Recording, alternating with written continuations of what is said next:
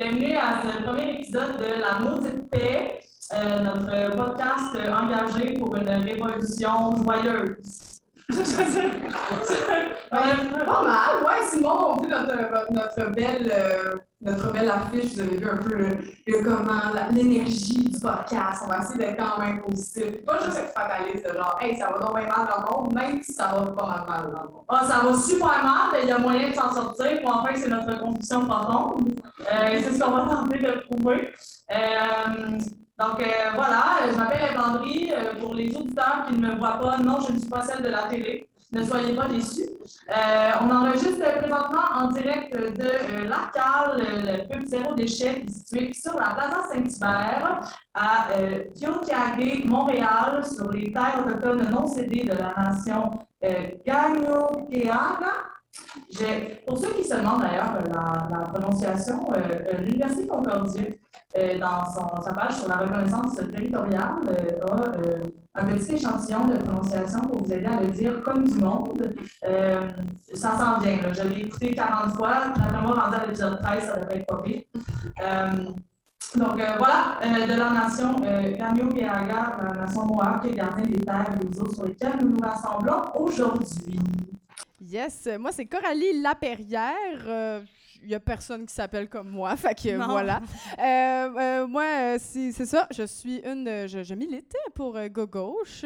Et le Go Gauche, là, vous êtes comme, qu'est-ce que c'est ça? C'est quoi ça? Go Gauche, c'est un nouveau collectif qu'on a formé et donc qui commence cette campagne, justement, que, que vous, vous, êtes là, là, dans le début. C'est là, là. Vous êtes les warriors, les commencements. Vous allez pouvoir vous dire dans 50 ans, quand la révolution est partie, j'étais là au premier podcast. J'étais là, je buvais une bière.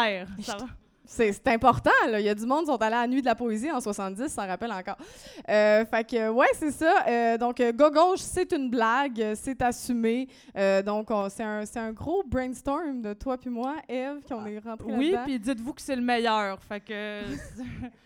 notre brainstorm était semi, mais on est fiers du nom quand même. On se réapproprie une insulte. On salue, on salue les radios poubelles qui nous écoutent sûrement pas, mais nous qui non devrait, plus. Qui devrait. Qui devrait, qui devrait, ça serait. Le monde, le monde irait peut-être mieux. C'est ça, fait qu'on se réapproprie ça. Euh, donc, cette semaine, le thème, c'est la santé publique. Euh, vous avez sûrement vu euh, sur notre Instagram ou notre Facebook, où il y a aussi des gens de la cale qui n'ont pas vu, mais vous pouvez tout voir ça sur Instagram et Facebook de Go Gauche. dans le fond, cette semaine, on a exposé le thème de la santé publique. On a exposé les différentes les, différentes intersectionnalités, les liens dans ce thème-là. Donc, on a parlé de les pistes individuelles qu'on peut faire pour régler ça, les pistes collectives. On a présenté l'enjeu et aussi on a fait le lien aujourd'hui même vers la semaine d'après, qui est euh, la crise du logement la semaine prochaine. Euh, donc, euh, comment, tu sais, tout ça, tout ça se connecter. Parce que tout est dans tout. Hein? Ça va mal partout en même temps et c'est ça qui est le fun. non, excusez-moi, je suis dans la grosse, le gros sarcasme aujourd'hui. Mais, euh, ouais, toi, euh, Coralie, la, santé publique, euh, pour toi, c'est quoi? Pour moi, la santé, c'est tellement d'affaires, la santé tout, publique. Hein? C'est tout. C'est pas juste que la RAMQ nous couvre. Ou ne couvre pas. Ou ne couvre pas. c'est bien des affaires, la santé publique. on allait commencer justement avec un petit peu, un petit témoignage de nous deux. moi, je vais commencer que moi, j'ai la santé publique, comment je vois ça, c'est une grosse affaire qu'on connaît pas assez. Euh, la santé publique, c'est ça, c'est aussi la prévention. C'est pas juste. J'ai déjà entendu quelqu'un dire que notre système de santé est un système de maladie parce qu'on fait juste guérir les maladies au lieu de comme s'inquiéter de la santé puis vraiment voir ça comme un tout. Euh, puis moi, dans le fond, j'ai eu souvent à recourir au système de santé. Euh, j'ai une petite santé gynécologique fragile. j'ai eu un accident de vélo et comme veux, veux pas, quand tu es souvent à l'hôpital ou tu as souvent besoin de ces besoins-là, tu fais comme OK, c'est vraiment nécessaire. Puis quand on voit que la crise climatique va sûrement euh, faire des, gros désastres environnementaux qui fait que le système de santé, bien, comme on a vu avec la COVID, va être obligé de délester certains, euh, services. Euh, c'est un petit peu battripant, je trouve, pour du monde comme moi qui fait comme OK, mais moi, je vais faire quoi quand je vais avoir des petits bobos maintenant? Est-ce qu'on va juste m'envoyer ailleurs? Donc, ça vraiment important. Puis, non seulement ça, mais moi, la santé, ma santé personnelle, j'ai réussi à la régler euh, avec beaucoup de prévention. Donc, avec euh, des thérapeutes, euh, du yoga, tout, de, la bien manger. Puis ça, c'est toute une affaire qu'on parle jamais quand on parle de la santé. Le gouvernement nous donne pas de l'argent pour qu'on aille faire du yoga ou pour qu'on prenne soin de notre, santé physique. Il veut nous brûler. Souvent, les, les jobs capitalistes nous brûlent jusqu'à temps qu'on a de la misère à prendre soin de notre santé. Donc, quand j'ai réalisé ça, j'étais comme, OK, ouais, la santé, c'est vraiment plus que de recevoir une prescription médicale. Ah, tout à fait. C'est aussi, euh, quand on, on parle de santé publique, ben, c'est tout ce qui est euh, désert alimentaire, euh, ne serait-ce que pouvoir se loger. hein, euh, pendant la COVID, on, peut-être pour vous, ben, je sais pas, en fait, je connais pas votre situation, tout le monde. je vous souhaite d'être bien à la maison puis d'être pas dans des maisons crowded, mais il y a beaucoup de gens pour qui c'était pas le cas. Puis, ben, quand tu habites à 8 dans une maison, bonne chance pour te distancer puis pas te tousser dessus. Euh, fait que c'est aussi, c'est aussi toutes ces choses-là qui font partie des enjeux euh, en santé publique, pas juste le manque euh, d'infirmières, même si c'est important d'en parler. Et pour parler davantage de ça, justement, aujourd'hui, euh, ben, on a amené des invités parce que euh, est le fun, mais on veut pas juste se parler de nous deux. Ouais, on connaît pas toutes, ma- On- malgré qu'on a l'air de connaître toutes. là. Non, vraiment pas. Donc, euh, on va les présenter tout de suite. Ben, je sais, ben oui, Tu je, voulais-tu jaser de toi? De... ben, je peux vous parler de moi, mais euh, je, je sais pas à quel point c'est intéressant, mais euh, non, mais moi, mes, mes concerns euh, se trouvent beaucoup, ben, se trouvent partout, mais je, je trouve qu'on parle trop peu et on en a trop peu parlé pendant la COVID de, de- de- des enjeux de santé mentale, d'épuisement, de trauma, de, juste d'anxiété. Je pense que c'est des mots qu'on pitch un peu partout. ah, on est anxieux, on est anxieux. Puis euh, ben, on a demandé à tout le monde de s'isoler, de pas se parler, de pas se voir, de pas être ensemble. Puis après ça, on se demande pourquoi le monde va pas bien, puis qu'il y a plus d'appels euh, que jamais euh, dans les lignes de prévention du suicide. Puis je, oui, oui, la, la santé physique, mais il faut faire attention à notre monde aussi dans la caboche. Euh, fait que c'est ça. on va aborder tout ça maintenant. Donc, j'inviterai carrément nos invités à venir sur la scène. Donc, on va accueillir Jérôme Leclerc de La Planète s'invite en santé et Éric Morissette de XR Santé. Yeah!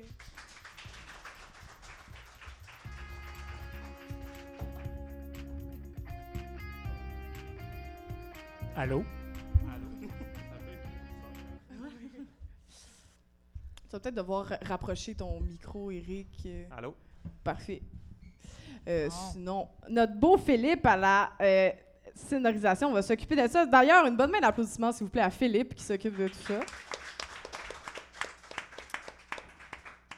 Ouais, ok, cool. Euh, ben, salut les gars, ça va? Ça va Ouais, super. ça va. Ça va bien, cool. Euh, ben, je vais commencer par Jérôme, pas parce que je le préfère, mais parce que c'est ça l'ordre qu'on a déterminé dans mon petit cahier. Euh, donc, euh, Jérôme, tu es euh, infirmier clinicien et euh, tu t'impliques avec euh, La Planète s'invite en santé. Euh, T'as-tu le goût de nous dire c'est quoi ou faut qu'on devine? Non. Euh, oui, donc je suis infirmier clinicien. Je travaille en soins à domicile au CIUS de l'Est de l'île de Montréal. faut pas le dire trop vite. Euh, je suis, depuis un an et demi, là, mon expérience COVID, c'est que je suis chef d'équipe d'une équipe dédiée à la COVID-19 à domicile. Euh, on a vécu des bouts tough, puis des bouts tranquilles. En ce moment, c'est tranquille, j'en profite. T'as le Euh, temps de faire un podcast. c'est ça, c'est exactement ça. Puis avec euh, La Planète s'invite en santé, euh, ça fait un an et demi, je pense que je m'implique avec eux. L'idée de La Planète s'invite en santé, c'est un regroupement de travailleurs de la santé puis d'organisations du milieu de la santé euh, qui militent pour la pour l'environnement, grosso modo. Puis on a trois volets d'action. Euh, le premier, c'est euh, l'amélioration, verdir le réseau de la santé. OK? Parce nos hôpitaux, notre réseau de la santé, pas écologique pantoute.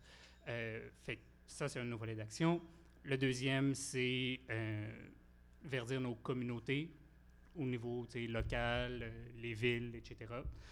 Puis, euh, notre troisième volet d'action, c'est la crise climatique en général, la ré- réduction des GES, puis viser la carboneutralité. Puis j'imagine que quand tu dis verdir, ça veut pas dire mettre du gazon? Euh, non, non? pas juste du gazon, mais verdir dans le sens de d'être plus écologique. euh, fait que, ça va être de réduire son empreinte environnementale par les GES, la réduction des déchets, mettons les déchets biomédicaux, c'est un gros Mm. problème là, dans, dans nos hôpitaux. Puis j'imagine que euh, la prévention aussi, ça, ça compte dans, dans le fait de verdir, parce que si les gens sont moins malades et qu'ils ont moins besoin d'aller à l'hôpital, on a moins besoin d'utiliser de matériel. Right? Ah, right. Bon, Puis- regarde, on fait des liens, la gang, ça va bien. En train de commencer. Tout est dans tout. Tout est dans tout. Cool, mais on va revenir là-dessus. Euh, je vais tout de suite te présenter Eric, Eric Morissette. Allô. Merci d'être là. Allô? Euh, toi, tu es de XR Santé. Tu veux-tu nous dire un peu c'est quoi, le, le petit, un petit résumé là, de Euh, pourquoi oui, avant toute chose, je suis psychologue. Je travaille en clinique externe de psychiatrie à l'hôpital Charlemagne. Euh, et effectivement, bon, XR Santé, c'est un groupe d'affinité d'Extinction Rébellion Québec euh, qui en ce moment est plutôt en dormance depuis euh, un bon bout quand même. Malheureusement. On n'a pas- on n'est pas sorti comme les crocus au printemps. Euh, oh, oui, c'est ça. Donc, nous, ce qui est important, en fait, on s'est connus en tant que médic dans les actions de désobéissance civile de. Euh, et ce qui est important pour nous, c'est de, de vraiment parler de la crise climatique comme une crise de santé publique. On voulait mettre ça un peu euh, bon, à l'agenda de tout le monde, euh, sur le radar de tout le monde. Et la pandémie est arrivée, donc on a fait la job à notre place. de nous montrer ce lien-là. Là, C'est ouais. ça. Donc, euh, on a fait quelques actions en ligne parce que tout le monde était débordé. bon, le printemps passé, donc c'est ça. Puis éventuellement, on s'est retrouvé juste trois et on s'est. Bon, c'est ça. On est tombé en dormance et on, on a parti une coalition suite à la mort euh, de Joyce Echaquan euh, en septembre dernier. On a, on a fondé une coalition de travailleuses en santé. Je le féminise parce qu'on. En santé, on est surtout des femmes, on- donc on n'est pas très représentatif ce soir. non. Non. Euh, et euh, c'est ça. Donc, on a parti une coalition de travailleuses en santé pour euh, se mobiliser pour implanter et adopter le principe de Joyce dans nos institutions. Le principe de Joyce, tu veux-tu euh, nous Oui. dire c'est quoi pour ceux qui ne savent pas, mettons, là? Pas moi, mais les le- autres. Non, Le principe de Joyce, en fait, c'est euh, euh, la nation Atikamek-Nerowisio, euh, en collaboration avec le, le mari de Joyce Echaquan, Carole Dubé, qui ont déposé un mémoire et qui c'est un appel à l'action autant pour le gouvernement fédéral, provincial, les ordres professionnels, les institutions d'éducation euh, qui, forment les travailleuses en santé euh, et les ordres, euh, j'ai dit les ordres professionnels, je pense?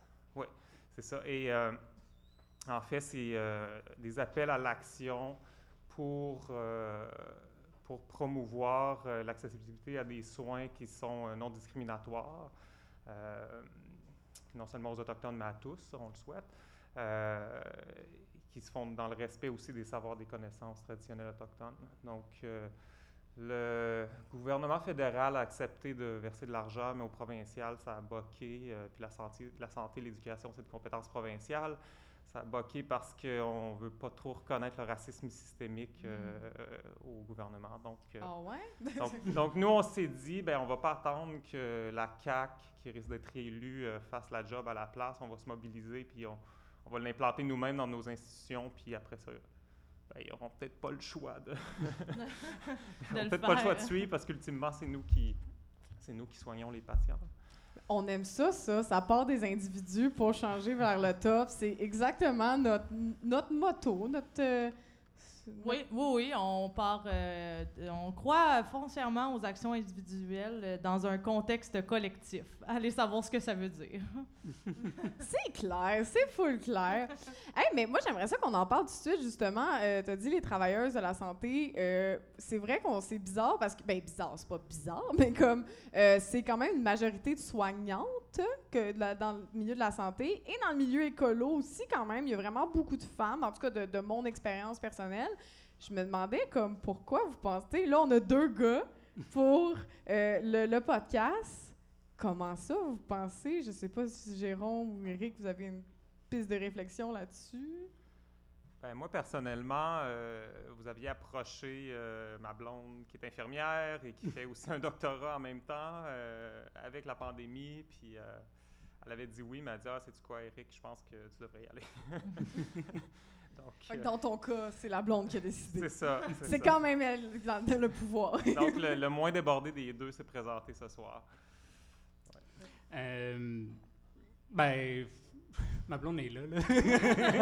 On salue les blondes ce soir. Ce soir.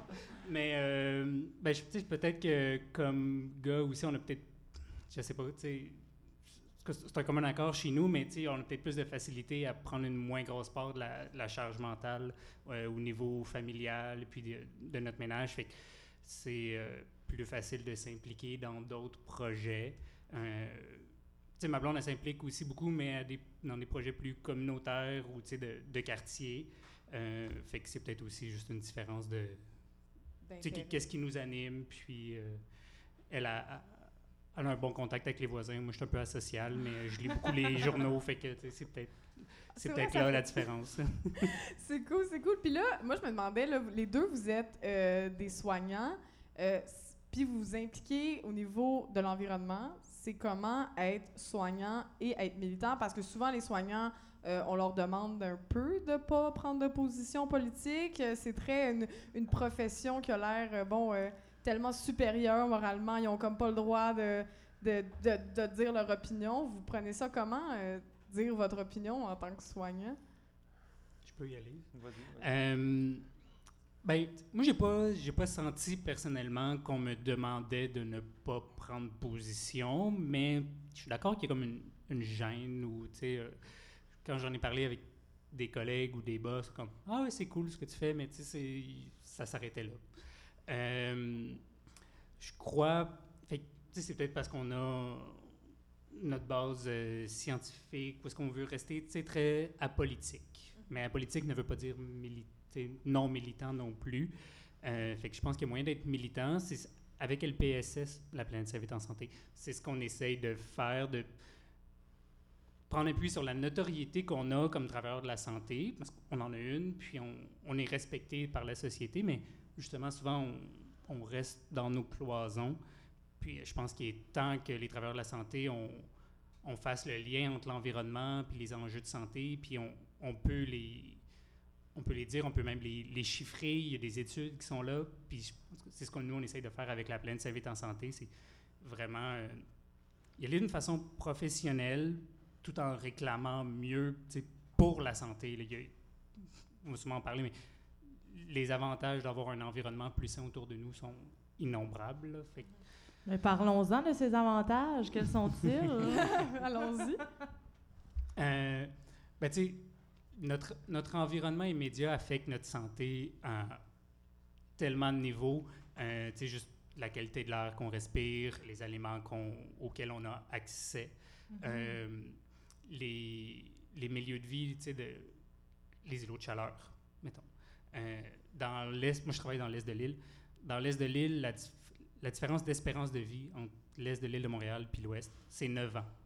Donc, Dans la même ville, on dans parle. la même ville, la si tu habites dans l'Est, tu risques de mourir 9 ans plus tôt parce que tu as des conditions de vie. L'environnement dans lequel tu grandis ne favorise pas ta santé parce qu'il n'y a pas assez de verdure, parce que les gens n'ont pas accès à des aliments sains, parce que la qualité de l'air est mauvaise, parce qu'il y a beaucoup d'industries, parce qu'il y a beaucoup d'autoroutes. Mhm. Euh, puis c'est souvent ben, les groupes les plus marginalisés là, qui ont écopé de ça depuis toujours et, en- et encore maintenant. Ouais, comme là, j'ai une petite fun fact pour tout le monde. Euh, 66 des décès à Montréal en 2018 euh, provenaient des, des- des- des endroits où il y a des îlots de chaleur à Montréal. Donc, on le sait que si on avait juste verdi ces places-là, on aurait prévenu des décès.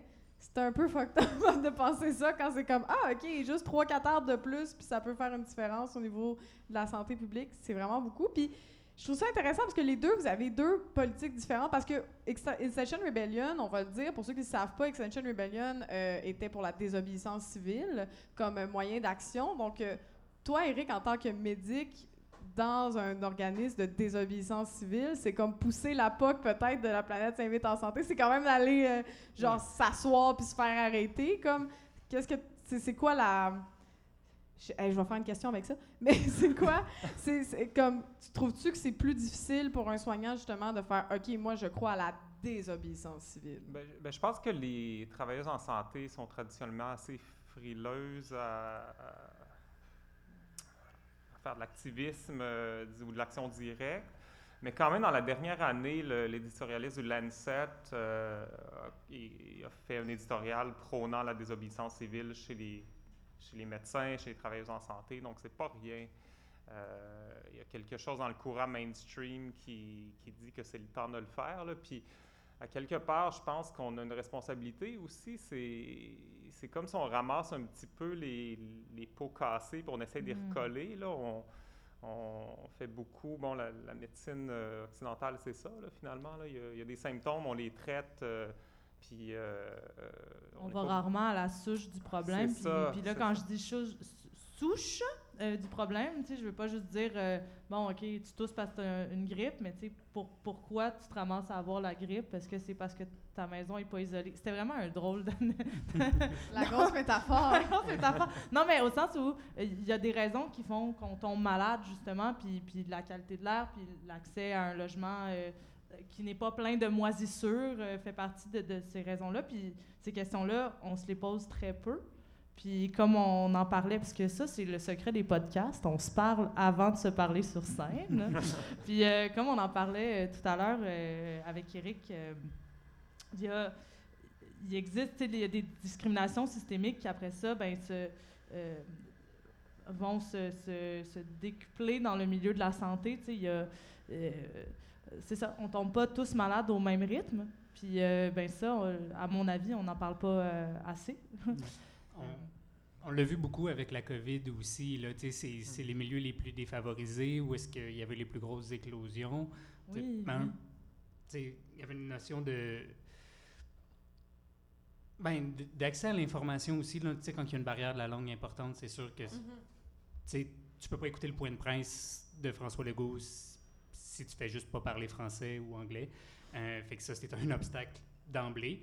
Puis après, ben, c'est que souvent, ils vivent dans des plus petits logements, moins bien, euh, comme tu parlais de moisissure et puis tout ça. Donc, quand tu as 10 personnes dans un petit logement, ben, c'est sûr que s'il y a quelqu'un qui rentre avec la COVID, c'est réglé.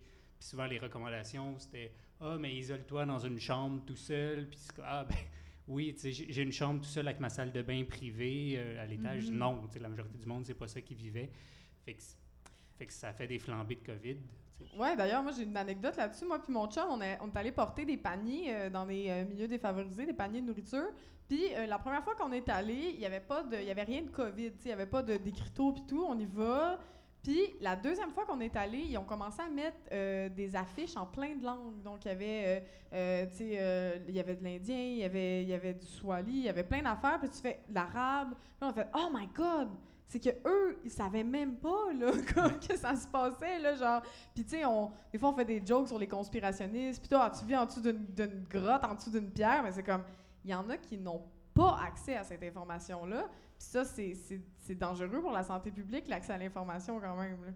Absolument. Puis, sais, surtout pour des gens qui peut-être n'avaient pas accès aux réseaux sociaux non plus ou à Internet, tout simplement. Là, une personne âgée qui ne parle pas français ou anglais, qui se fie beaucoup à son réseau de soutien immédiat, qui était enfermé chez eux aussi, c'est sûr que ça fait des dommages considérables. puis- J'allais ben, j'allais ajouter qu'un nombre impressionnant de personnes qui nous ont soignés euh, depuis le début de la pandémie qui, qui sont sans statut aussi, euh, qui, ont, qui, qui tombent malades à nous soigner puis qui n'ont même pas accès à des droits de santé parce qu'ils sont euh, n'ont pas de statut légal au pays. Là, Eh ben oui, puis euh, euh, on avait aussi partagé euh, dans le, contenu qui a été partagé sur la page de GoGauche, si je ne m'abuse.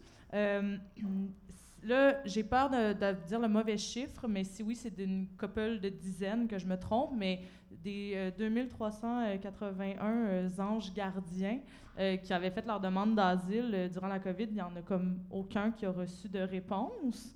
Puis après ça, ben, on vient leur dire euh, merci beaucoup, tape dans le dos, puis euh, démerde-toi avec tes troubles après. Oui, puis il n'y a pas juste eux. En plus, il y a aussi toutes les personnes qui étaient en première ligne au niveau euh, du travailleur social aussi, et aussi les gens qui étaient, par exemple, garda devant les hôpitaux, donc qui faisaient la sécurité, qui étaient super exposés à la COVID. Euh, ils n'ont pas le droit, ils n'ont pas le statut d'ange gardien, un peu comme François Legault disait de le donner.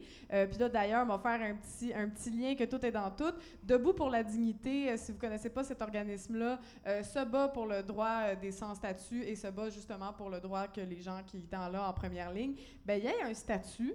Moi, je dirais même statut pour tous, mais on va revenir à la semaine 11. Ok. C'était le bout où je faisais une plug. Ben oui. Ah mon Dieu, quelle belle relance. On se pratique, on apprend. C'est la première, regarde, vous êtes là au rodage, comme je disais. Euh, mais sinon aussi, on en parler justement des discriminations systémiques par rapport à la santé. Euh, il y en a plein. Il y en a au niveau du logement, il y en a au niveau de l'accès à l'information, euh, pour les Autochtones aussi. Je me demandais, mais en fait, je, je te demander à toi, Eric, qu'est-ce que tu penses, parce que là, c'est la maudite paix, on va essayer d'être positif un peu. Qu'est-ce que le gouvernement, qu'est-ce qu'on pourrait faire tout de suite, là, maintenant, pour s'assurer que les gens aient un, un accès non discriminatoire à la santé? J- J'inviterais toutes les travailleuses en santé à joindre à la coalition Unie pour Joyce parce que ça en est des. Il y a eu des commissions après commissions. Si on, si on parle euh, bon, de la discrimination envers les peuples autochtones, il y a, il y a eu la commission royale en 96, je crois. Bon, euh, la commission de vérité et réconciliation, euh, la commission pour- sur les femmes et euh, filles disparues et assassinées. Bon, il y, a, rapport après rapport, puis il y a tout plein de recommandations. Les solutions, elles sont là. Elles ont été identifiées par les communautés, donc c'est à, nous, à quelque part, de les implanter. Puis, bon, je, prêche pour ma paroisse, mais justement, le, principe de Joyce, ça en est, c'est concret, c'est, et ça prend, ça prend C'est juste la volonté. noir sur blanc, qu'on Oui, il y, a, il y a un paquet de recommandations qui s'adressent euh, spécifiquement aux, aux- bon, aux personnes concernées, aux institutions concernées, j'aurais dire. Tu peux-tu nous en dire deux ou trois, mettons? Ben, par exemple, les, les ordres professionnels qui est, euh, qui est des autochtones sur les conseils d'ad- d'administration, par exemple.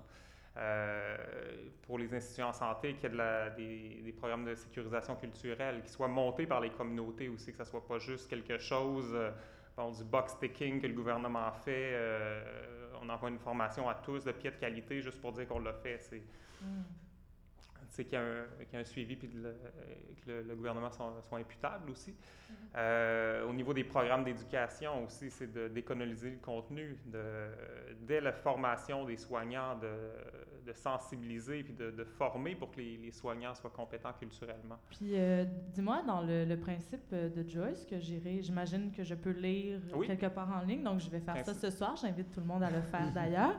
Euh, euh, j'imagine qu'il doit avoir un, point parce que, bon, la, plupart euh, euh, des réserves se trouvent en région éloignée. On sait qu'il y en a beaucoup qui n'ont pas accès à l'eau potable et donc j'en déduis qu'ils ne doivent pas avoir beaucoup d'accès aux soins. Est-ce que c'est un point qui est soulevé, ça, dans le, principe de Joyce, d'essayer de, décentraliser les méga hôpitaux puis de s'assurer qu'il y ait des soins en région éloignée? Là, je ne me rappelle pas de tous les points spécifiques. Si je, de mémoire, je pense pas qu'il y ait quelque chose de, de spécifique par rapport à la... Mais, mais, mais c'est le principe de base, au-delà des recommandations plus techniques Mhm. spécifiques, c'est d'assurer un accès équitable euh, à tous et à toutes, donc euh, pour, pour les, les personnes autochtones. Donc, ça, passe par ne pas avoir à faire six heures d'auto donc pour... c'est implicite. Ouais. euh, c'est implicite, ouais. Puis, tu sais, il y en- il y, en a des il y en a des soins aussi. là. Moi, j'ai plusieurs collègues infirmières qui sont allés dans le Grand Nord euh, tu sais, ou dans, dans le nord du Québec donner des soins aux communautés autochtones qui étaient là-bas. Euh, mais il n'y en a définitivement pas assez. Puis c'est sûr que elle, comme infirmière, a- ses possibilités étaient très limitées juste par l'infrastructure médicale qu'elle avait. Euh, mais je pense qu'il y a un autre enjeu aussi, c'est qu'on est obligé d'envoyer du monde d'ici qui connaissent pas nécessairement la culture. Là, on dit la culture autochtone, mais c'est les cultures Le autochtones de lien de chaque place. confiance n'est pas le là lien de confiance n'est pas là. C'est souvent des tout petites communautés.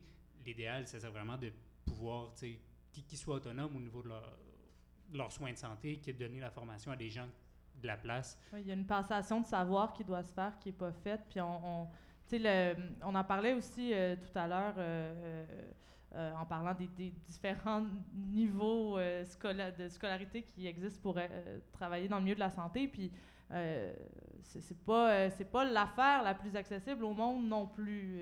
on va se le dire. Là, si, si tu veux aller travailler dans le domaine de la santé et acquérir ces connaissances-là, ben euh, faut que tu aies un un certain niveau d'aisance, puis que tu sois en mesure de faire ces études-là, puis, euh, puis s- tu sais, ça se donne pas partout non plus. Fait que T'es-tu juste en train de faire un lien avec l'éducation gratuite, toi, là? peut-être, je sais pas, peut-être.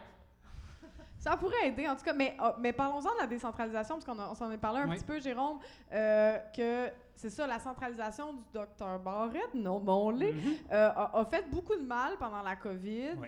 Euh, c'est quoi le problème avec cette centralisation-là? Euh, Il y en a tellement des problèmes. Là, il faut faire Ouais, attention à ce qu'on va problèmes. dire. ouais, c'est ça, les, les problèmes qui Ouais. vont pas vous mettre dans des problèmes. Euh, non, mais moi, j'ai- quand, quand j'étais à l'université, j'avais un, un de mes cours euh, où est-ce qu'on. de- de- d'épidémiologie puis sociologie de la santé, où est-ce qu'on. Un de mes travaux, c'était d'analyser une, un des, une des réformes du système de la santé. Dieu sait qu'il y en a eu beaucoup. Euh, c'était au moment de la réforme, quand elle, elle avait lieu. Fait que j'avais fait mon projet là-dessus.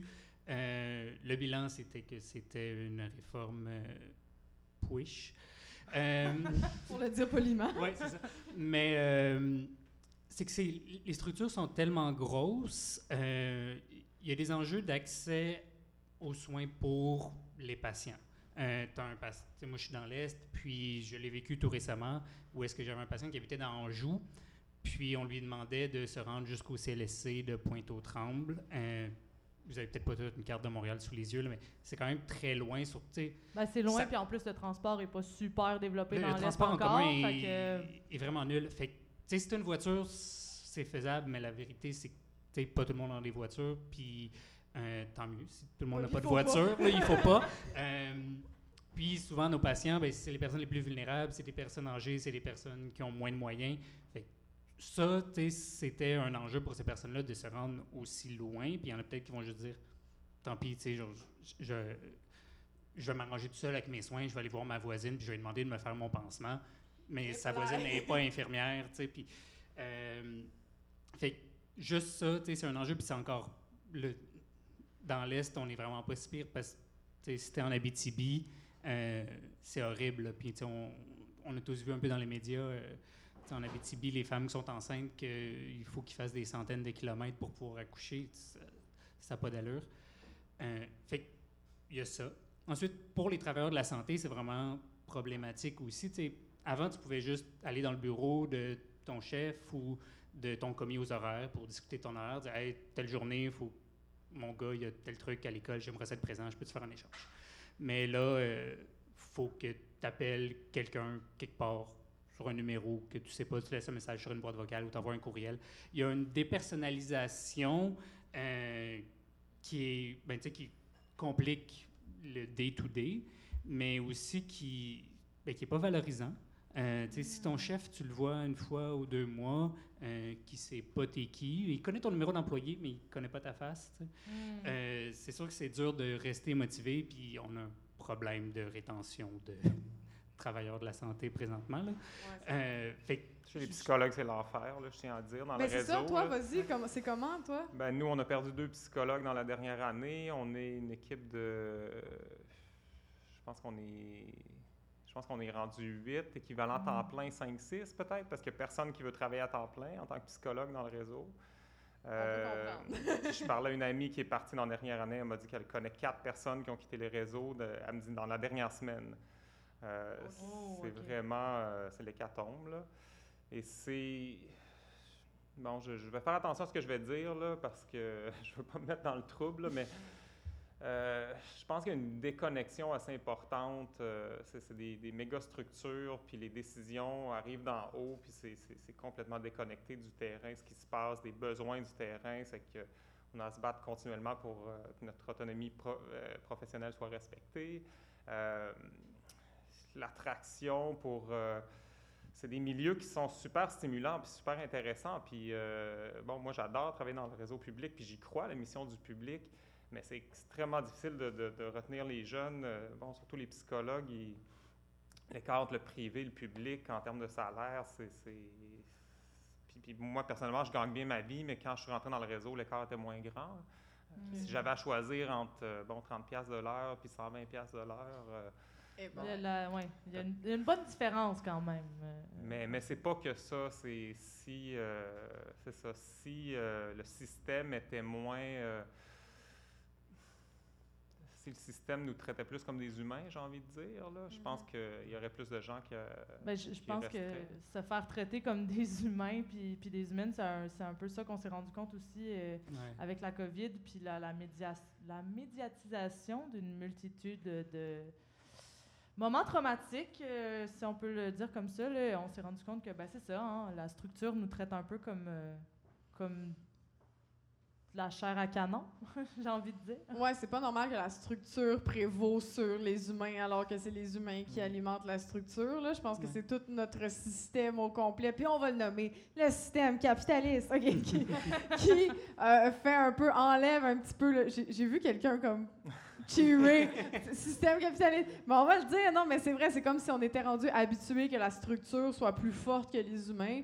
Euh, Puis ça, je pense que, en tout cas, moi, en tant que militante, je trouve ça vraiment triste parce que c'est rendu que comme même en tant que groupe, mettons Go Gauche, je l'ai vécu aussi avec d'autres groupes comme Extinction Rébellion, les gens pensent que la structure est vraiment forte, puis là tu fais Attends, mais on est des humains derrière. là. Nous, on a 135 pièces sur notre GoFundMe. là. On n'a pas d'argent. comme, c'est plus compliqué que ça. On fait du bénévolat, on met du temps, de la sueur de coude. Puis j'ai l'impression que c'est un peu la même chose avec les infirmiers puis les, infirmières ou tous les gens du milieu de la santé. Quand on voit dans les médias les, les, les, bon, trans supplémentaires obligatoires, ça, c'est un peu comme considérer que vous n'avez pas besoin de manger, dans le fond, ou de vivre, ou de passer du temps avec vos amis. Ça, c'est un petit peu comme, je sais pas si vous, vous avez été obligé de vivre ça, euh, du temps supplémentaire obligatoire. Euh, personnellement, non. En tout cas, J'avais la chance d'être une bonne équipe, puis d'être dans, ben, dans une bonne équipe, puis, mais ça veut pas dire que j'ai pas fait de temps supplémentaire, pendant, surtout la première vague. là, Ouais. j'ai- travaillé très fort à ce moment-là. Euh, mais je pense aussi il y a un, sex- un sexisme systémique dans le réseau, puis les, les services publics en général sont assumés beaucoup par des femmes, puis j'ai l'impression que ça paraît aussi sur comment le gouvernement traite avec ses, ses travailleurs de la- du réseau public. Euh, puis, euh, il faut aussi garder en tête euh, ben, les, les réalités de, de- de chaque humain aussi. Un temps supplémentaire là, pour euh, une maman de deux enfants, c'est c'est juste pas possible. là, comment tu veux qu'elle gère? en. Puis surtout, une mère monoparentale, par exemple, où est-ce qu'il n'y aura pas un papa derrière qui va pouvoir aller les chercher, chercher les enfants à garderie. Puis, Mhm. Qu'est-ce qui arrive sinon? Il y en a qui n'ont pas le réseau de soutien autour là, pour, pour les, les aider. Euh, après, il y a des patients qui sont derrière aussi qui ont besoin de soins puis qu'on ne peut pas juste laisser mourir. Euh, oui, J'imagine que ta prochaine question, c'est c'est quoi les solutions? J'ai dit, ben ouais, mais c'est comme, écoute, c'est déprimant, on va recommander de la bière. Je sais, je sais. Euh, ben, tu sais, c'est l'attractivité, puis c'est garder le monde dans le réseau, puis pour ça, ben, tu sais, il y a plein de solutions. Là. Je- Une des premières solutions, c'est juste le salaire. Il faut que tu sentes que tu...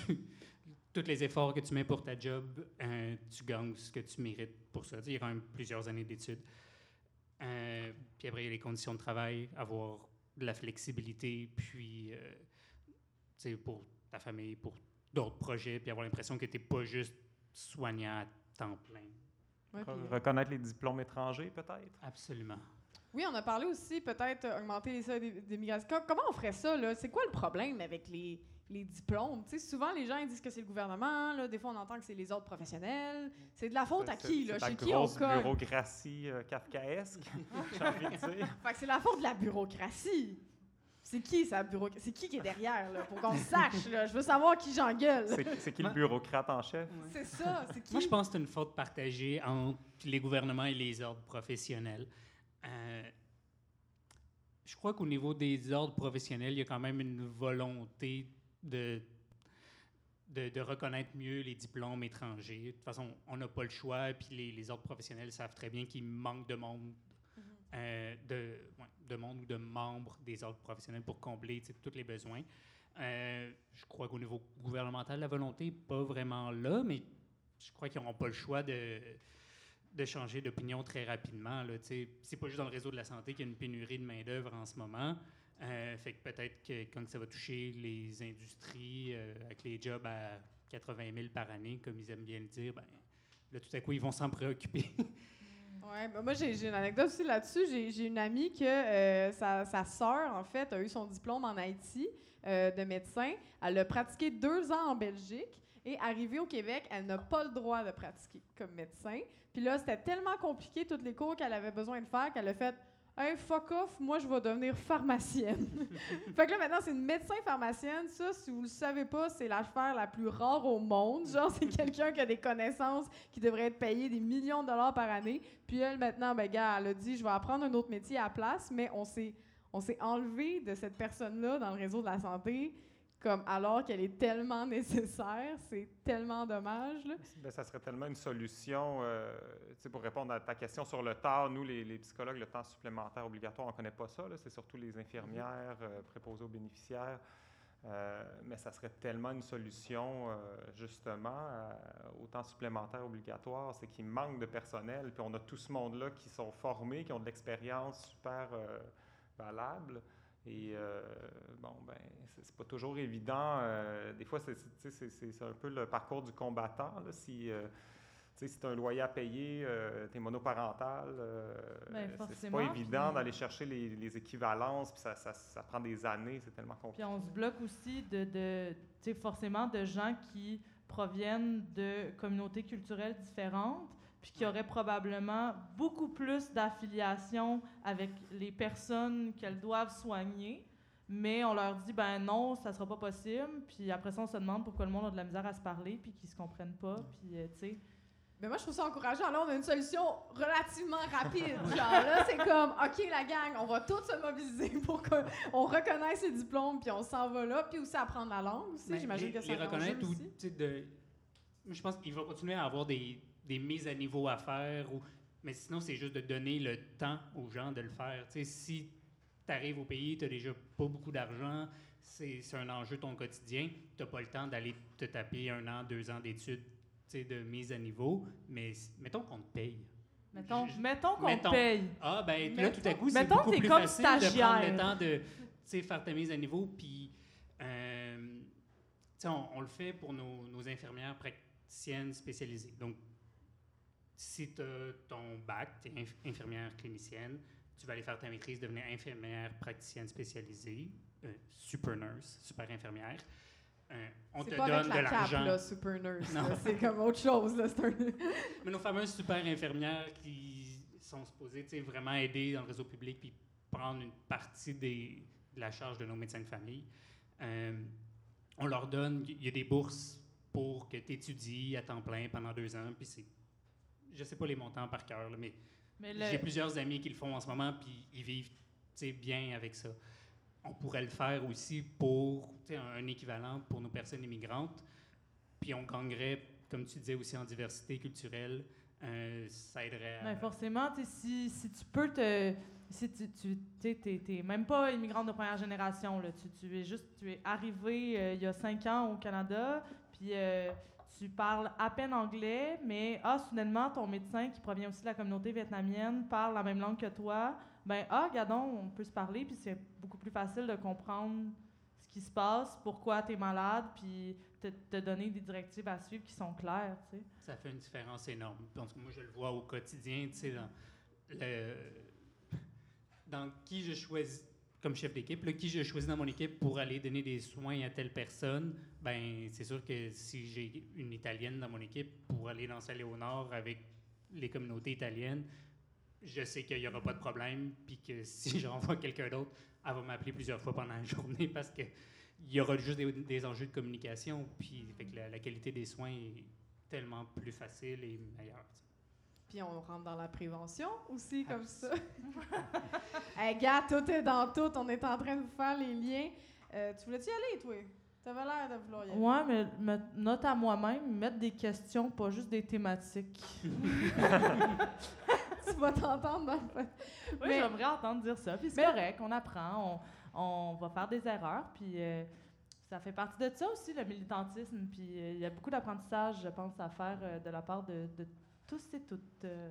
Oui, d'ailleurs, on l'a dit go gauche, là, pour ceux qui ne le savaient pas, on l'a mis sur notre Instagram. On sait qu'on va faire des erreurs. On est ouvert aux réflexions euh, puis aux commentaires. D'ailleurs, si vous avez des commentaires, écrivez-nous ça parce qu'on ne sera pas parfait, mais le but, à donné, c'est d'y aller. Puis justement, on parlait tantôt des commissions d'enquête puis tout. Un moment donné, on, a fait notre lot de commission, notre lot de jasage. Là, il faut rentrer dans l'action. Si on est imparfait, ben rendu là, c'est pas très grave. Mais moi, j'en ai une question. J'en ai une parce qu'on n'a pas fait le lien avec la crise climatique. On en a parlé un petit peu. Euh, mais là, on, m'a rentré dedans. Là.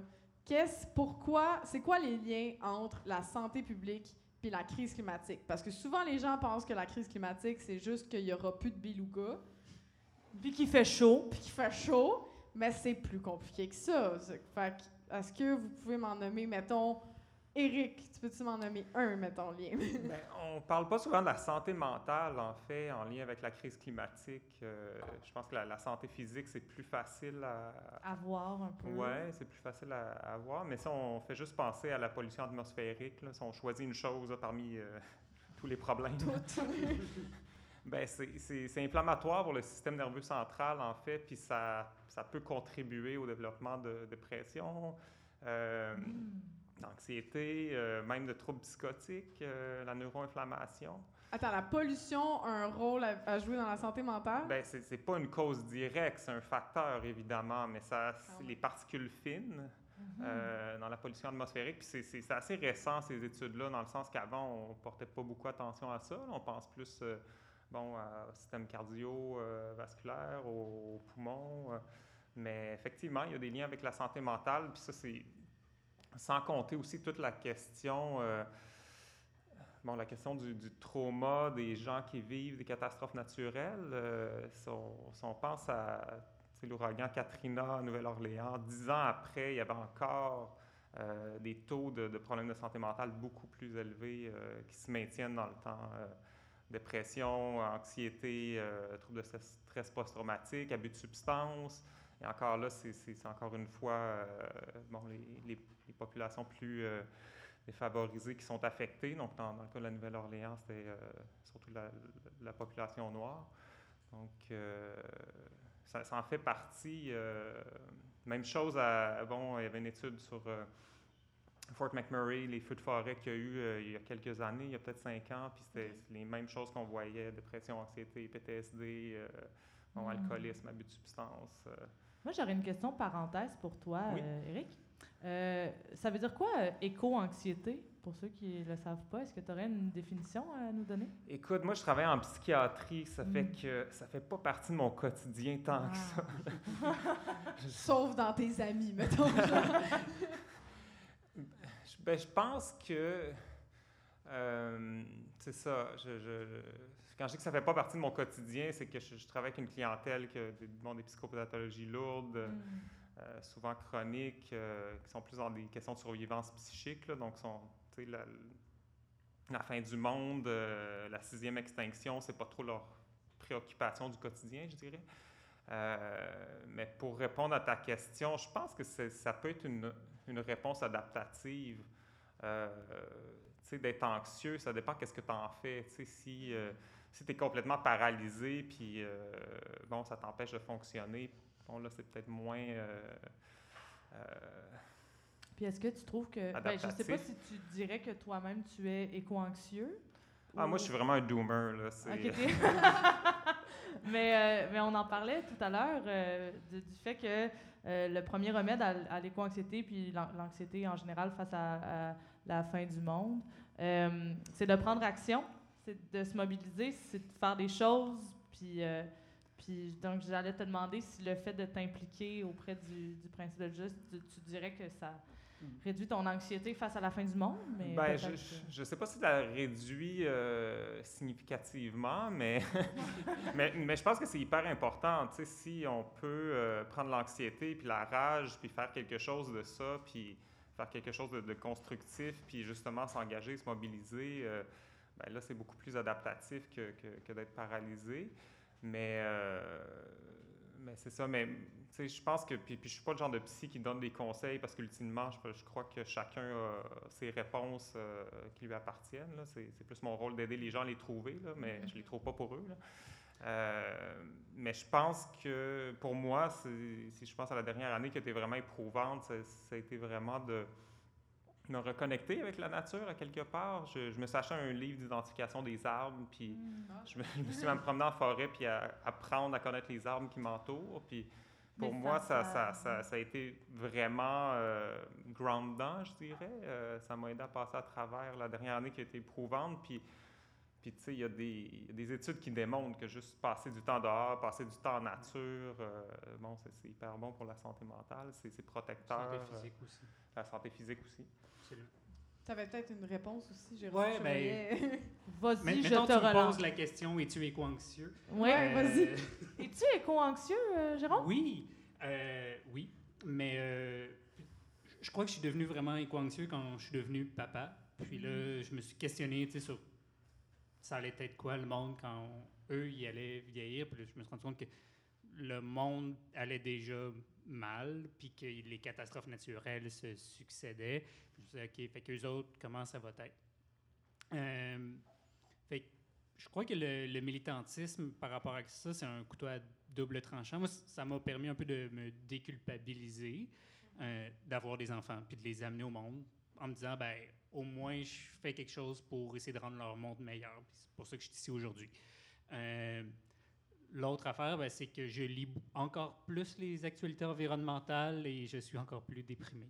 Mais au moins, j'essaie de faire quelque chose. Moi aussi, j'étais un peu là. J'ai la grosse réflexion avec mon copain, genre, des enfants, pas d'enfants. Mais en même temps, le militantisme, je me dis, sais, au moins, si jamais à la crise d'adolescence, j'ai une crise d'ado qui fait comme, T'es, maman, pourquoi tu m'as vu au monde? là? Tout, tout- tout pète. Je vais dire, hey, j'ai fait mon possible. Si t'es pas content, juste mange ton sandwich déshydraté, puis on en reparlera. je pense que comme c'est effectivement ça, c'est comme au moins on va avoir essayé, mais en même temps, c'est des questions tellement lourdes. Puis je pensais à ça l'autre Ouais. jour, je suis comme, il n'y a pas de philosophe qui a écrit là-dessus. Tu sais, on est dans une bulle de l'humanité où on est les premiers à avoir accès à la, à la contraception, Mhm. à l'interruption de grossesse.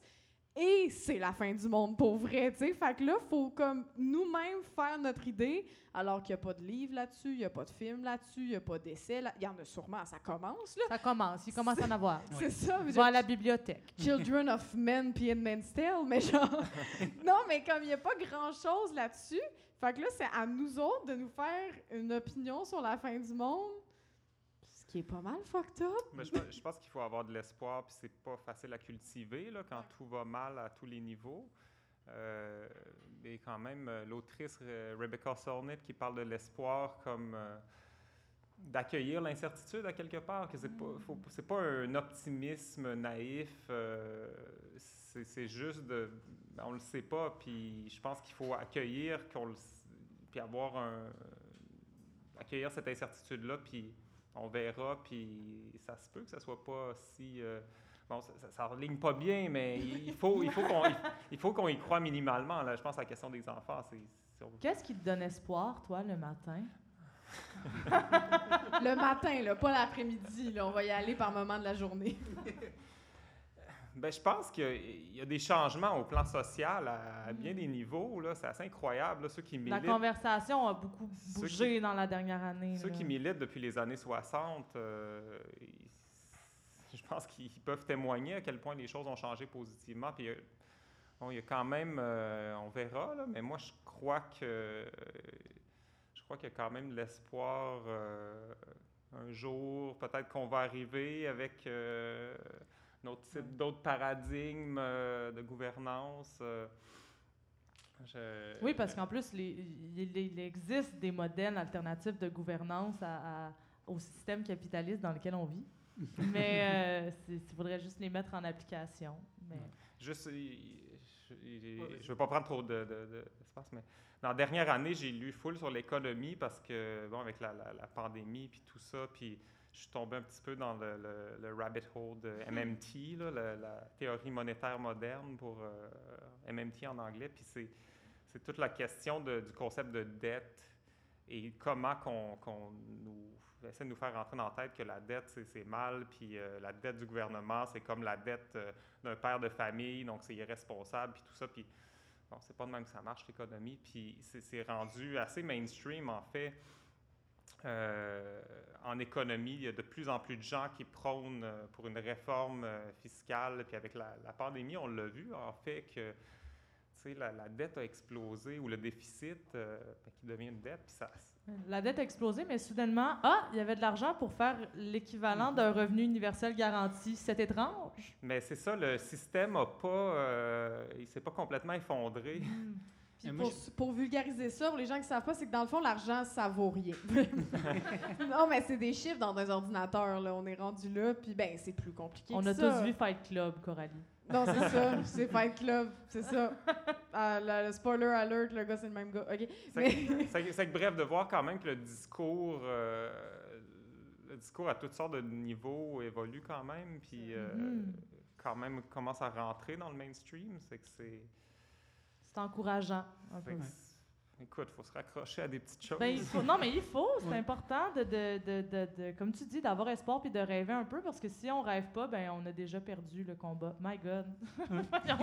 La maudite paix. Mais Jérôme, t'allais Oui. dire aussi. Non, mais moi, je trouve qu'il y a, il y a un optimisme à avoir dans la pandémie aussi. Euh, il y, y a une prise de conscience qui s'est faite. On a réalisé que ça fonctionnait pas, plein d'affaires. Puis on a commencé à se dire comment faire pour que ça fonctionne, euh, autant au niveau des social de notre réseau de, réseau de la santé, comment le faire fonctionner, euh, juste parce que une pandémie l'a mis à terre. Fait comment est-ce est-ce qu'il pourrait être plus résilient, euh, mais aussi au niveau économique, on s'est posé des questions au niveau de la crise climatique, on s'est posé de se dire, ah ben, il y a une perte de biodiversité, il y a un lien à faire là, entre la perte de biodiversité et la pandémie qu'on vit encore en ce moment.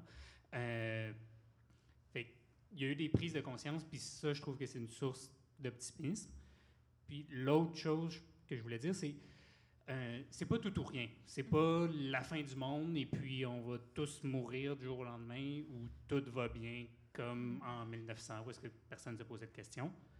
1970, 80, en tout cas. Ouais. Euh, mais que, tu il va y avoir une adaptation aussi, puis on n'en parle pas assez, moi, je trouve, de l'adaptation au changement climatique, mais c'est vraiment un enjeu. Il y, a la lutte, mais l'adaptation, on n'a pas le choix de la faire. On commence à en parler, mais tu sais, comme je te disais, Coralie, en, Ouais. pré-entrevue, que, on a commencé à faire la, lutte au changement climatique, je sais pas, ça fait peut-être 30, 40 ans que c'est assez mainstream, qu'on en parle, qu'on sait que ça s'en vient, euh, mais ça aurait dû être fait il y a 70, 80 ans. Euh, ben, l'adaptation au changement climatique, on commence à en parler, peut-être pas vraiment par choix, juste parce que ça s'impose. Euh, on aurait dû le faire il y a 20 ans, mais au moins on le fait maintenant. Puis, ben ça, ça va sauver des vies. Ça, ça va permettre aux gens de continuer à vivre une vie ben, pas normale, après, on- j'imagine que le mot normal va être défini. Mais, Ah oui, non, le retour à la normale, c'est non, c'est pas le une bonne idée. normal, Le nouveau ouais. normal.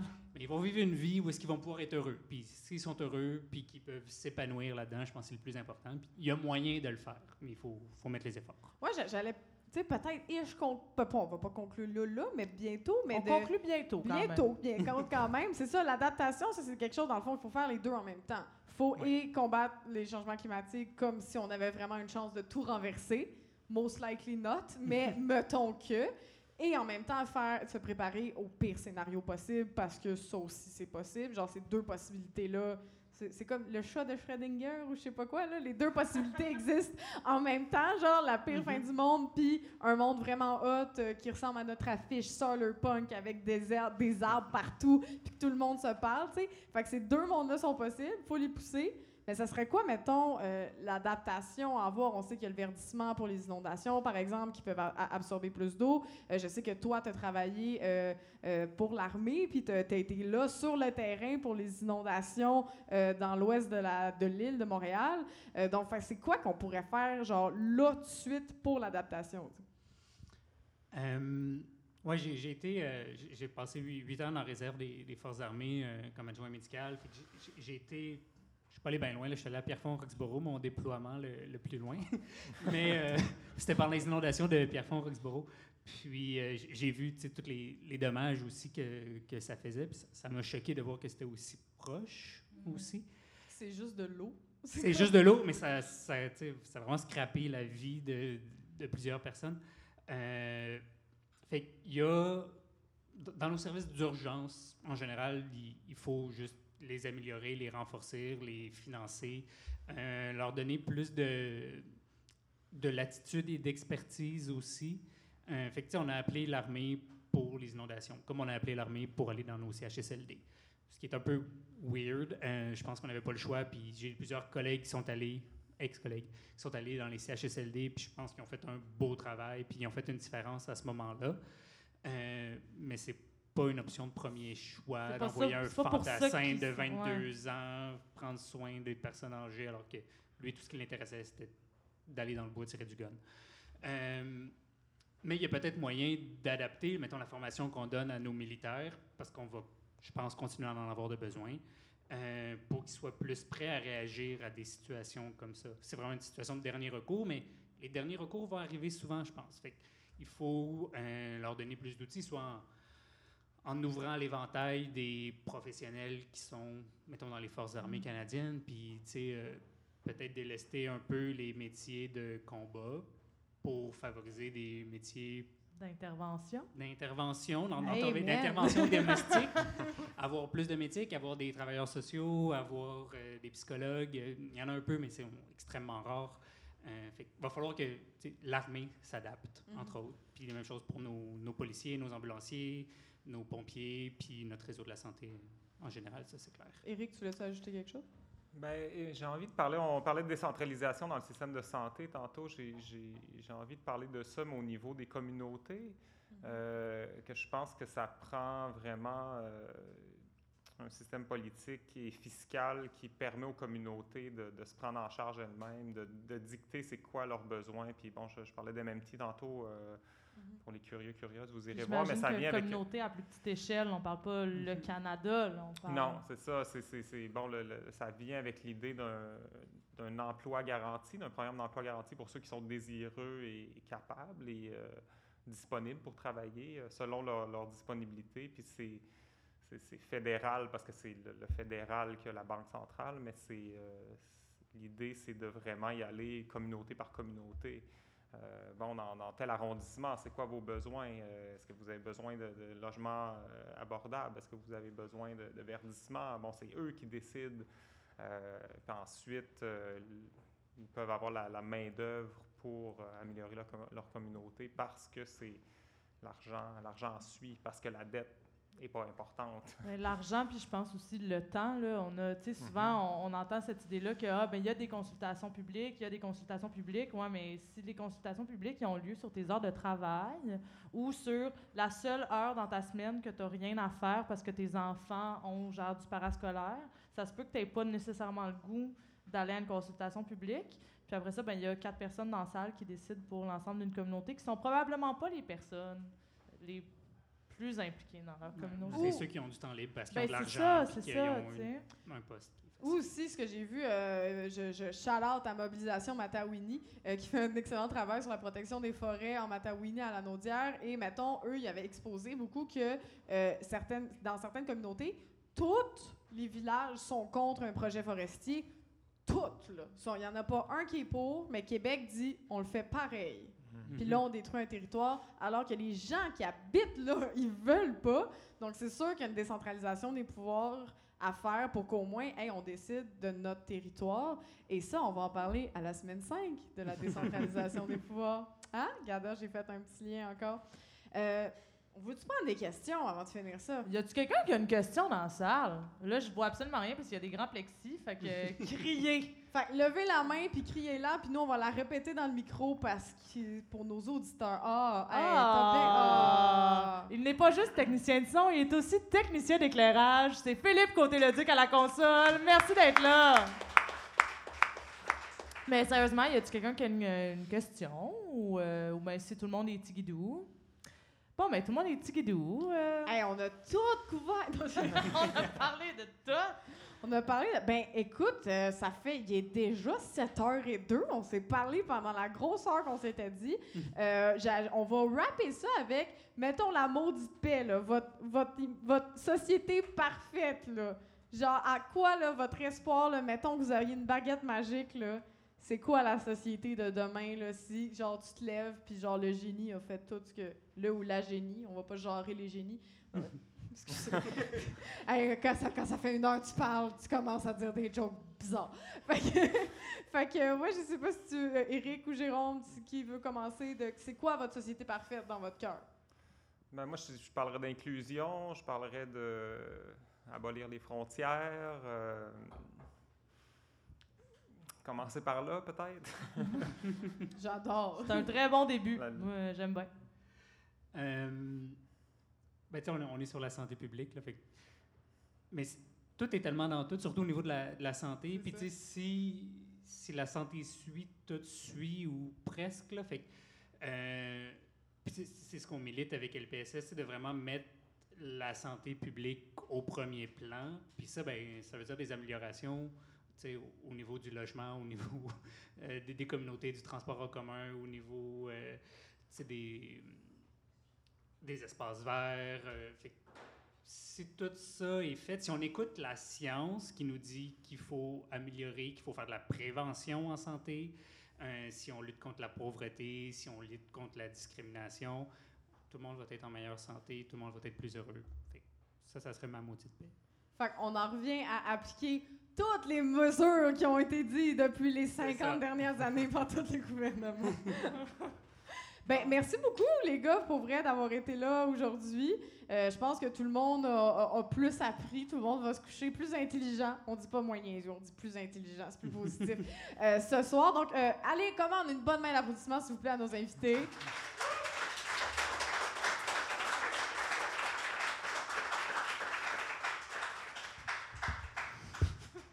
Ok, excusez. Je viens de voir la note. Eve, merci et info. Je sais pas ce qu'il faut que je vous donne comme info, mais merci d'avoir été là. Euh, mais merci euh, Éric Morissette et euh, euh, Jérôme Leclerc. Je t'ai appelé Jérôme Lévesque d'ailleurs sur mon Instagram par erreur Ah, plus c'est tôt pas moi. aujourd'hui. Puis euh, je suis bien désolée de ça. Pas de problème, je Euh, le savais pas jusqu'à maintenant. Maintenant que je me, maintenant que je me suis repentie. Oui, ben en tout cas, on va être ici euh, chaque dimanche euh, de 5 à 7 heures euh, jusqu'au 31 octobre, notre grande finale où on va vous prouver que pour vrai, tout est dans tout. Puis qu'on va jaser pour vrai de crise climatique. Mais d'ici là, euh, 13 semaines, 13 thématiques, ben des problèmes, mais beaucoup de solutions. Enfin, c'est ce qu'on vise. C'est ce qu'on vise. Merci beaucoup à la CAL de nous avoir euh, reçu le Pub Zéro Déchet sur Saint-Hubert. Donc, on va être là en direct. Ah ouais, un bonne main d'applaudissement. Dire merci à Yasmine, Ariel et Antoine au service euh, qui étaient là pour euh, vous offrir euh, de bons breuvages et casser la croûte. Aussi, je vais faire, là, c'est de la, grosse information. Donc, nous, on va besoin de, cash. On a un gros besoin de cash. C'est le nerf de la guerre, comme on dit. Donc, à, la suite du podcast, on va, on va vous pouvez euh, donner des dons en argent aux bénévoles euh, qui vont euh, passer. Sinon, on a aussi un PayPal si vous voulez donner des dons par PayPal ou un GoFundMe où vous pouvez aller directement. Toutes les informations sont sur notre page Facebook, Instagram, Twitter. Ah oui, puis, puis là, la semaine 3, qui est notre belle thématique de la lutte à la pauvreté d'ailleurs, ben là, il est trop tard pour aujourd'hui si vous n'en aviez pas amené. Mais si jamais vous revenez la semaine prochaine, euh, on accepte des dons en tout genre. Euh, là, j'ai pas la liste devant moi, mais... euh, Des produits d'hygiène, dans Oui, le fond, voilà, qu'on va euh, pour les personnes sans-abri ou les personnes en précarité financière. Donc, produits menstruels, bobettes, bas, Des bobettes pas déballées, si possible. Hein? ouais, pas vos vieilles bobettes avec des trous, là. Non. Puis, euh, tu sais, euh, rasoir, brosse à dents et tout ça, on va redistribuer ça. Donc, euh, tu sais, notre but, c'est d'être un petit peu partout. Euh, si vous voulez vous impliquer dans Gauche, vous trouvez ça nice, euh, toutes les informations encore là sont sur Instagram. Il y a aussi une merveilleuse bénévole qui a un petit pad où on peut prendre vos informations, votre courriel et vous recontacter. On va faire, on va avoir cette campagne-là, mais on va sûrement faire d'autres affaires. Oui, puis là, on fait un podcast, mais il y a aussi plein d'actions militantes qu'on dira pas, là, parce que, tu sais, faut pas la police, elle le sache. Mais je peux vous inviter déjà euh, vendredi prochain euh, lors de notre semaine sur la crise du logement, donc euh, le 13 août, le vendredi 13 août à 18h au Boisé Steinberg euh, dans Hochelaga Maisonneuve. On va avoir euh, un, événement, ça va être euh, le que vaut le pavillon. Donc on va parler euh, de spéculation immobilière euh, sur le Boisé Steinberg que beaucoup de, de citoyens, citoyennes euh, de l'arrondissement essaient de protéger parce que c'est un des seuls espaces verts à Hochelaga Maisonneuve qui va être donné pour être un genre de port de Montréal 2. Donc, il va y avoir full camions qui vont passer là, dans une communauté, comme on l'a dit tantôt, où c'est déjà pollué, puis ça va déjà pas bien. Donc, il faut arrêter ce projet-là. Donc, on, aide beaucoup les citoyens et citoyennes là-bas. Euh, donc, je vous invite à regarder ça. Puis, c'est ça. On a-tu fini pour vrai? Je pense qu'on a fini pour vrai. Hey, on a fini pour Peux-tu vrai! faire une plug? Ah, Pas une oui. plug, ben Je allez-y. veux juste plugger euh, La planète s'invite à santé. Euh, suivez notre page, suivez notre, notre infolette, puis on, on travaille fort sur différents projets en ce moment. Ça va bouger, fait que suivez-nous. euh, puis- unis pour le principe de Joyce, est-ce qu'on peut faire quelque chose? Euh, ben oui, vous pouvez vous joindre à la coalition euh, Unis pour Joyce. Euh, et pouvez aller sur le site internet du principe de Joyce, c'est principedejoyce.com. C'est assez simple. Euh, donc, si vous voulez avoir plus d'informations, puis euh, voilà. Super. Puis on rappelle au monde d'aller se faire vacciner pour pas qu'il y ait une quatrième vague. Puis Oui, aussi, oui. ben de, euh, là on l'a su, on avait, on avait une, rép- on avait une solution facile. On va gosser les gouvernements pour avoir des reconnaissances de diplômes plus faciles. Parce que ça, c'est une solution qu'on peut faire tout de suite puis qui nous aiderait tout de suite. Donc euh, merci beaucoup tout le monde. Et c'était la merveilleuse Eve Landry à la Et co-animation. la tendre Coralie Laperrière. Merci beaucoup.